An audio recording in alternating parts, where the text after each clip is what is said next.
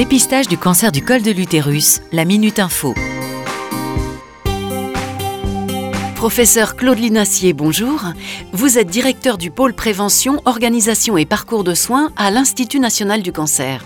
Pouvez-vous nous donner quelques chiffres sur le cancer du col de l'utérus en France? Le cancer du col de l'utérus touche 3000 femmes par an et c'est malheureusement la cause de plus de 1100 décès chaque année. Alors comment lutter contre ce cancer? Le cancer du col de l'utérus étant causé par un virus, le papillomavirus, il y a deux moyens qui sont complémentaires pour lutter contre ce cancer.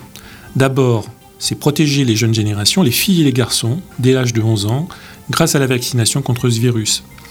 Elle est réalisable chez de nombreux professionnels de santé et depuis octobre 2023, elle est proposée gratuitement dans les collèges aux élèves de 5e.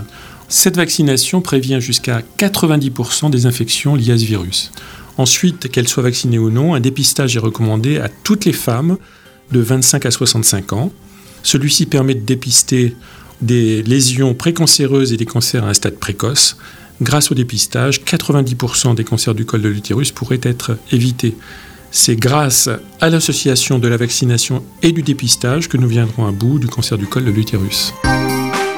Vous êtes une femme de 25 à 65 ans? Ce dépistage vous concerne. Il permet de détecter la maladie à un stade précoce et d'augmenter les chances de guérison. Parlez-en à votre médecin ou à une sage-femme. Informez-vous sur je fais mon dépistage.e-cancer.fr. Un message de l'Institut national du cancer.